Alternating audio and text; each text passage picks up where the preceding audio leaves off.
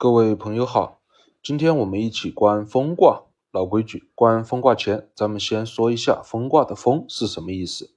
正午的太阳是阳光最盛之时，在正午的太阳之下，世间上的一切都将被阳光照得清清楚楚、透透亮亮。当然，在正午的阳光之下，若有人有意的用东西将上下四周遮住，那遮住以内的地方就是阴影，是太阳照不到的地方。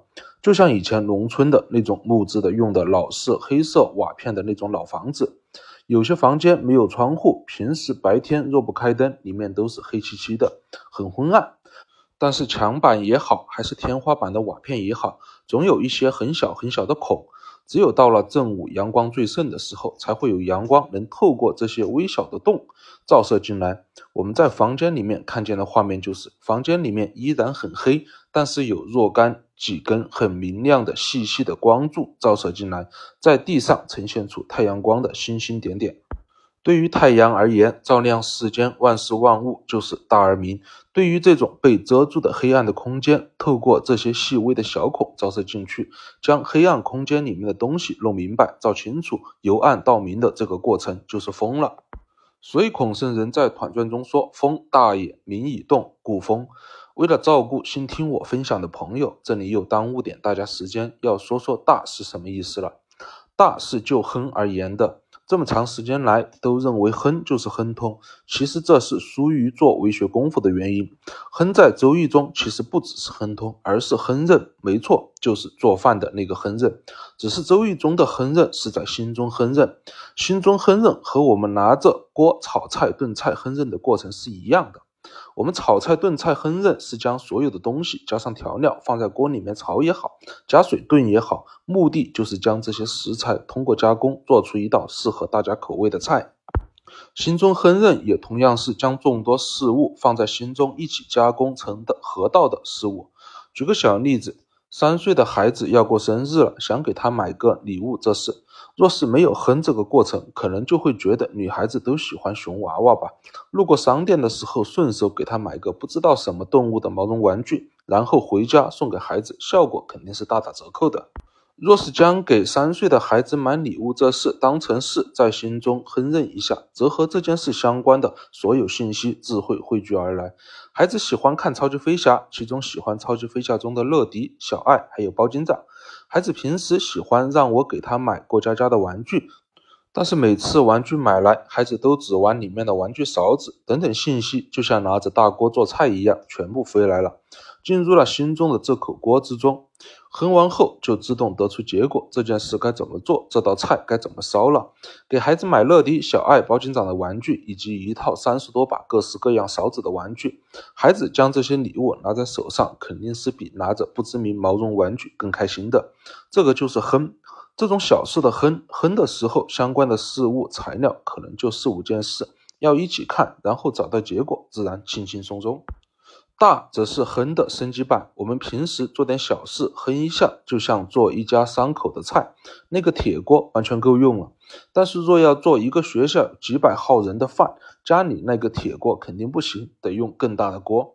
事越大越复杂，需要一起烹饪的信息则越多。就像需要烹饪材料越多，则对锅的要求也会更高。大就是管理有多少材料来我的锅都能够大，能装得下。管理是多大，有多么复杂，信息有多么的多，我的微学功夫都够足，心都能装得下，都能将他们有条不紊的放进来，以天道的视角从上往下俯视的来进行处理。风卦中，孔圣人在《团传》中说的大，就是君王德足够大，为学功夫足，心中能够装得下整个天下之事，在心中以天道视角从上往下俯视而观的进行巡查，这就是风大也，民以动的大了。接着我们来说明，明就是透过表象用观看到产生这个表象的真实原因。就像小朋友拿着水枪乱喷人，这是表象，但是他喷人的真实原因仅仅是想把水枪里面的脏东西弄出来，将水喷出来就能将脏东西弄出来，是他得出的结果。至于乱喷人，纯粹就不是故意的，这就是明。就像正午的太阳将世间的一切都照亮而明，这就是大。发现被遮蔽的物质。屋子里面是黑暗的，就是不明。透过墙上和瓦上的细微小孔照射进去，将里面的不明而照明，这个就是风了。风是在大明天下的基础上将不明之处而照明，风是一个过程，风是在大的基础上才能用的。卦辞中一日中的日中就是正午的太阳，正如一天的时间中，正午的太阳也就持续一段时间，过了正午，太阳光则开始逐渐暗淡，直到天黑。正午的太阳已遇我们遇神观物的时候的最佳状态，所以要想用风将不明而照明，除了为学功夫的积累，将我们心中这口锅变得足够大，在大的基础上，还需要在最佳的状态之时才能用风。所以孔圣人又在《团传》中说：“勿忧一日中，一照天下也。日中则泽，月阴则时，天地盈虚，与时消息，而况于人乎？况于鬼神乎？日中之时，已遇状态最佳之时，一在心中观天下。过了日中，太阳则暗淡，月亮盈满了，则会开始缺。主要是已遇我们就算为学水平够了，但是心中观物的状态也不是恒定的。”有看得很清楚光明的时候，也有什么都看不到退步的时候，这些都是河道的自然状态。若状态不佳，则不宜照天下，待下一个日中状态最佳之时再来照天下。关于最佳状态，用我一路做为学功夫体会来说，就是无私的状态，就是孔圣人在系辞中说的“亦无私也，感而遂通天下之故”。我们做功夫的时候是有私的。施的力度会随着我们功夫的逐渐熟练而越来越轻，越来越微。就算再微，那也始终是有施的。微的施到无私的这个坎，就是乾卦中九四或跃在渊到九五飞龙在天的这道坎。其实要跨过这道坎，难就难在需要在施的习惯已经蔓延自己的一整天、一言一行中了。此时反而让自己遇事不要施，彻底的不要施，而放轻松，任神自动而起，感而遂通。孔圣人在乾卦文言中说的“或跃在渊，乾道乃革”，革就是去旧取新，去的旧就是去失的旧，取的新就是取无私的心。这就是要想从九四跃到九五飞龙在天，要死就是乾道乃革的关键。此时就是最佳状态，也就是风卦卦辞一日中的状态。这个状态过了，就会很明显的感觉观不到物了。此时又必须在日常言行举止中用诗将功夫给存续起来，等待下一个最佳状态到来。好了，由于风卦对为学功夫有一定的要求，所以形容风是啥花了点时间。接着我们再说一下风卦中的整体象，就可以开始观卦了。风卦中六五是君王，且德足够大，心中烹饪的这口锅也够大。这天六五状态非常 OK，开始将近期朝堂议事的天下之事都放在心上，挨个观一下，看看有没有不明的地方。然后发现九四位的其中一个诸侯对自己有所隐瞒遮掩，这里不明，因为情况不明。顺着九四为何对自己有所隐瞒遮掩，继续往里面深入，有了九四，可能有了叛变之心。接着围绕九四是否有叛变之心，继续深入观，相关信息汇聚而来，发现九四确实有了叛变之心，于是又做出假设：九四叛变这事已经发展哪个阶段了？九四是否有叛变之时？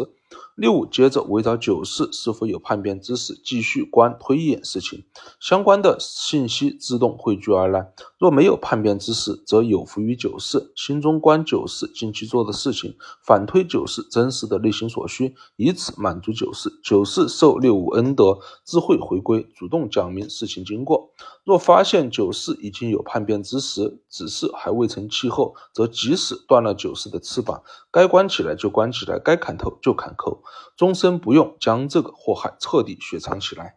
若发现九四不仅叛变，而且已经三年以上没有来见过面了，则说明九四叛变，而且已经成了气候。这个时候将会有凶。好了，这就是风卦的整体象了。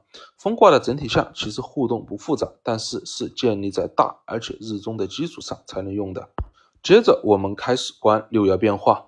为了大家能够捋顺风卦的给我们展示的画面，我们先观初九吧。初九爻辞与其配主，虽循无咎，往有上。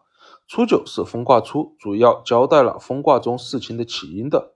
配的西周文画的就是一个人在分酒。商周时期是分封制，天子分封地盘，百姓给诸侯，天子和诸侯共治理天下。玉器配主就是一个人悄悄地找到了九世，和九世说：“你来跟着我是成了，我分你更多的土地和人民，还有其他东西。你来跟着我，这个要给九世分地、分百姓的，就是九世的配主了。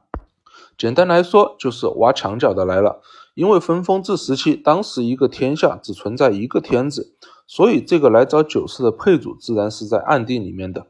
九世觉得很有诱惑力，也有意和六五君王有了疏远，有所隐瞒。但此事仅仅还在犹豫不决之中，并没有迈出实质性的步伐。初九爻辞第二句虽循无咎，循的甲骨文画的就是中间一个太阳，旁边一根线围绕着太阳转，结果转到一半就停止不动了。那个太阳自然是君王，围着太阳转的自然是九世诸侯了。围着太阳转到一半不转了，正是九世此刻犹豫不决的状态。所以孔圣人在小象中说：“虽循无咎，过循哉也。”虽然围着君王做事停止了，此事还是无咎。无咎在至少你人还是奉君王为中心的，还在太阳的轨道之上，只是有了偏离轨道的心，此时无咎。但若是偏离了轨道，奉新的太阳而转，就有灾了。这就是过循灾。玉器配主虽循无咎，说的主要就是九世了。网友上这里先不说，一会儿再说，否则会乱。网友上主要说的是六五君王的。知道了事情的起因，接着我们再观九四。九四爻辞：风其部，日中现斗，欲其遗嘱。即咱们先观前半句：风其部，日中现斗。部就是遮蔽物，这里不深入考究了，否则容易陷入文字障，影响观卦。用木头遮蔽也好，用草席遮蔽也好，还是用钢筋混凝土都无所谓。布就是遮蔽物，人为的。风前面说过。风的意思就是正午的太阳大照天下的时候，将不明而照明。金六五大观天下，用风的时候，发现九四近期的行为举止似乎有所隐瞒遮蔽，所以孔圣人在小象中说：“风其部的其就是九四。”六五用风大明天下的时候，发现九四有遮蔽而不明。斗的商周文化的就是咱们知道的那个像勺子一样的北斗星。北斗星不是要晚上才能看得见吗？为何太阳正午之时见北斗星？别着急，老办法，我们将这个画面放在心中观就知道了。还记得前面举的农村老房子的例子吗？农村以前的老房子，特别是没有窗户的房间，大白天里面都是黑漆漆、很昏暗的。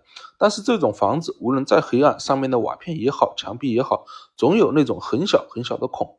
平时是不透光的，但是正午太阳最亮的时候，太阳光却可以从这些小孔里面以光束的形式射进来，射到地上形成光点。这几个光点放在一起看，不就像看天上的北斗星吗？这就是日中现斗了。日中已遇大的基础上，状态最佳的时候，这也是卦辞中一日中所指的意思。九四爻辞中的日中现斗，以喻六五君王发现九四有所遮蔽而不明，里面昏暗一片，需要弄明。这照射进昏暗中看见的北斗星，以喻引导我们看清楚里面不明的假设线索。状态最佳的时候，才能得到假设，并顺着假设深入进去继续推演。卦辞中的王甲之，主要说的就是九世爻辞中的日中现斗了。这个以日中照射昏暗不明空间，心里自动显现出来的假设，就是这个斗了。所以孔圣人在小象中说日中现斗，幽暗不明，对九世的有意遮蔽里面的空间幽暗不明，而假设现斗以继续。六五此时现的斗就是。九世会不会有叛变之心？注意，此时只是假设，需要继续用中推演深入，将不明而看明，万不可带着答案去质问。就像你怀疑你儿子偷拿了你的钱一样，问的问题处处都是当你儿子已经拿了你钱的基础上来问的。不能做到中，结果弄半天，把孩子弄得委屈巴巴的，才发现只是自己把钱忘在哪个柜子里面了。若这么对诸侯，别人没有谋反之心，都会被逼反。我们接下来看六五君王日中现斗，假设九世有叛变之心后，下一步是怎么操作的吧？六二爻辞：风其部，日中现斗，往得宜，即有福发弱。注意了，又是风其部，日中现斗。注意断句。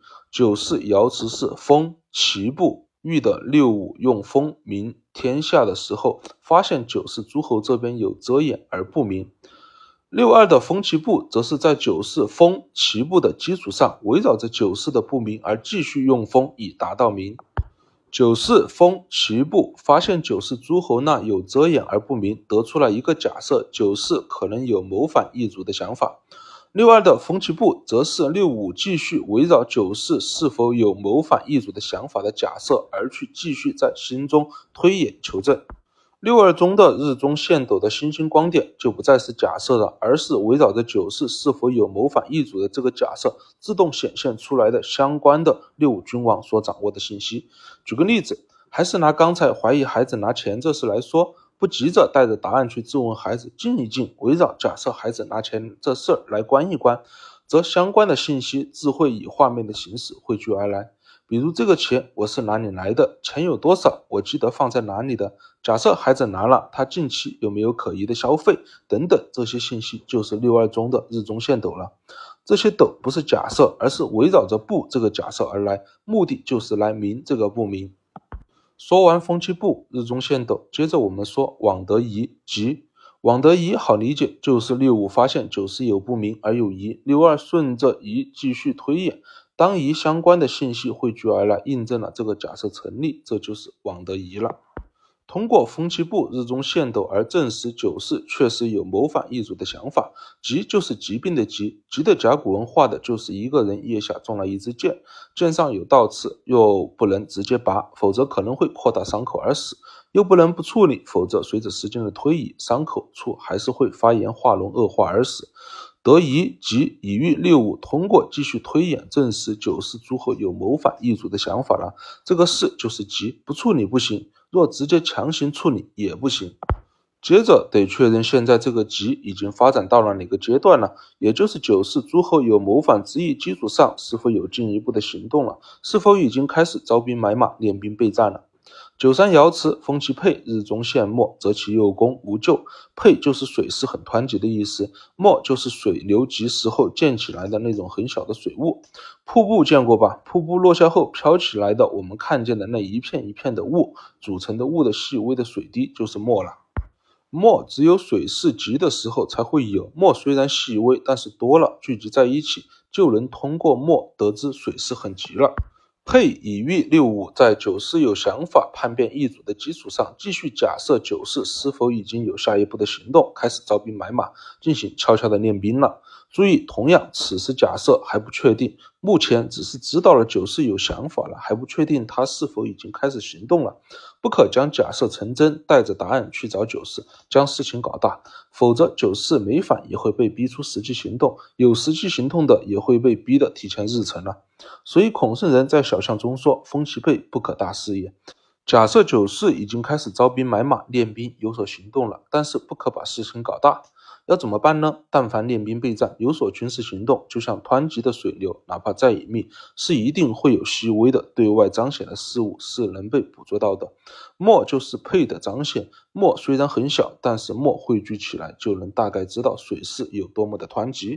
不知道朋友们有没有去过我们贵州的黄果树瀑布？水大的季节过去旅游，还在山里行走的时候，哪怕我们的视线被树木、山林遮住了，看不见瀑布，但是也能通过这汇聚起来的水雾，知道瀑布的水势到底有多大。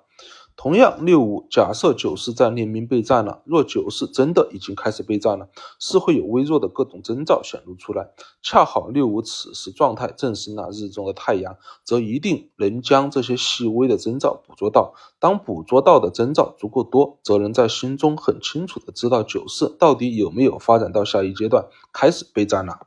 这些全部都是心理观事情的画面来捕捉的，这就是九三爻辞的前半句“风起沛，日中现没”了。接着我们说九三爻辞后半句“择其右弓，无咎”。弓就是手臂，我们现在说的肱二头肌一段部位。我们大部分人都是习惯右手，可以说右手对我们身体行动、日常做事起了关键性的作用。若右手没了，我们做事一定会受很大的影响。择其右弓以御，通过假设推演证实，得出九世已经开始暗地里招兵买马，积极备战了。只要将他发力的地方给废掉，就像弄断他的右手一般，则能无救。孔圣人在大象中说：“君子以欲之行，说的就是证实九世已经有谋反之时了。该怎么处理呢？狱就是我们现在的刑事案件，刑就是砍头。面对这种已经有谋反之时的人，直接做成刑事案件，将他头砍了。现在知道初九小巷中孔圣人说的“虽寻无咎，过寻灾”的灾从哪里来了吧？当然是从六五君王而来。不过好在风卦中的九世诸侯还没有发展到开始暗地里招兵买马的地步，因为六二爻辞的后半句有福发若吉，有福也是信，通过对方做出的事情，逆观到他导致做出这件事情的真实原因，然后在那个根本处以合中道的形式满足他，就是有福了。用前面举的那个例子，一个小孩拿着水枪乱喷水，把周围的人都淋湿了，大家都在骂这个小孩没教养。但是，若我们将这事放在心中整体观一下，则会知道，他只是想把水枪里面的脏东西弄出来，将水打出来，就是他能想到的唯一解决方案。至于弄湿周围人，纯粹就是无心的，不是故意的。我们观到这里，明了他喷人的真实原因，只需要在他下次又要喷人前，及时帮他把水枪的泄水口打开，将里面的脏水全部倒掉，然后帮他灌上干净的水，接着引导他去其他人少的地方喷，这就是有福了。再跟上以中道满足对方。同样，六五通过一系列假设并证实的心中推演之后，得出九四此事仅仅只是在有背叛心，但无实际行动、犹豫不决的阶段。于是顺推导致他产生叛心的根本原因，并在这个根本原因上来满足九世。九世受到了六五君王德的恩惠，自会发自内心的回来继续围绕着六五君王转，而不是被强迫回来绕着转的。这就是有福发弱极了。所以孔圣人在小象中说：“有福发弱，信以发自也。以信来萌发九世发自内心的来跟随六五君王之志。”初九爻辞的最后一句“王有上”说的就主要是六五对九四用福了。接着我们继续看九四面对六五的信以发志是如何回应的吧。这里要把九四爻的最后一句和六五爻合起来看就清楚了。六五爻辞来章有庆遇吉。九四爻辞最后一句“欲其遗嘱”，即章和坤卦中含章可贞或从王室的章一个意思。坤卦中的六三说的是已经对天下发生的事情在心中看得清清楚楚，并且对如何处理该事情已经有了应对之法。待天时到了，将这个天下发生之事和应对之法如何说辞清晰不偏地描述给君王听，以得到君王的采纳，这就是含章可贞或从王室了。其中将心中事情通过如何说辞清晰的告知对方，就是章了。六五爻辞的来章，自然就是九四来章了。九四准备了一系列说辞，九四的说辞说了什么呢？欲其遗嘱，就是九四的章要表达的核心内容。遗就是遗平消灭的意思，夷平消灭的那个主，自然就是之前悄悄找到九四要策反九四的那个人了。九世准备好了说辞来找六五，要求六五出兵征讨讨伐那谁？因为什么原因？面对九世的来章遗嘱，当然要顺水推舟的组织所有诸侯一起出兵给消灭掉了。所以孔圣人在小象中说：“欲其遗嘱，即行也。”面对九世的这番回心转意的操作，六五当然要嘉奖，要全国范围内宣传。故誉，荣誉的誉，也就是美名的意思。风卦中，万幸的是，九世的叛变还只是很初期的萌芽阶段，就及时的被六五君王给发现，并及时用符给处理掉了。那万一失察，九世的叛变给六五带来的吉已经发展到了后期，会是什么样子呢？上六爻辞：封其屋，不其家，窥其户，去其无人，三岁不敌凶。风其屋不其家，这个和前面六五观九色的操作一样，就是大观天下的时候，发现其中一个诸侯有不明、有故意遮蔽的痕迹。所以孔圣人小象中说：“风其屋，天际祥也。”这里的天不是我们看见的蓝天白云的天，而是心中能推演观物御神的那一片虚无空间。在这片空间中翱翔俯视观天下，就是天际祥了。红旗屋，天际祥，就是在心中翱翔观物的时候，恰好观到了其中一个诸侯的这片地，发现有不明的地方，于是继续深入近距离侧面不动声色的观，这就是窥其户的意思。这个和前面六五假设九四有行动，日中现没的操作是一样的。去就是寂静的意思。通过刚才九三爻辞的“风起末，日中现末”，我们知道，对方若是在私底下调兵备战，是一定会有细微痕迹被六五君王在最佳状态下捕捉到的。此时对方却是寂静无人，连那点墨都关不到，说明对方早就已经备战完毕，并且也已经在心中观到可能会露出哪些痕迹被猎物给捕捉到，然后将这些可能的痕迹也已经打扫干净。所以孔圣人在小象中说：“去其无人，自藏也。”自己隐藏起来，而且隐藏的非常好。再结合对面已经有多年没有见面了，对面可能近期就会对猎物发起进攻，而有凶。敌在暗，猎物在明，故三岁不敌凶。好了，风卦观完了，我们下一卦见。如果朋友们也对《周易》为学功夫感兴趣，都欢迎你加为龙渊八九七，龙渊的全拼小写字母加上数字八九七。这里没有老师，我们以同道自居，不讲大道理，不训诂考据，以德宗和功夫体会为主线，同道为鉴，相互交流。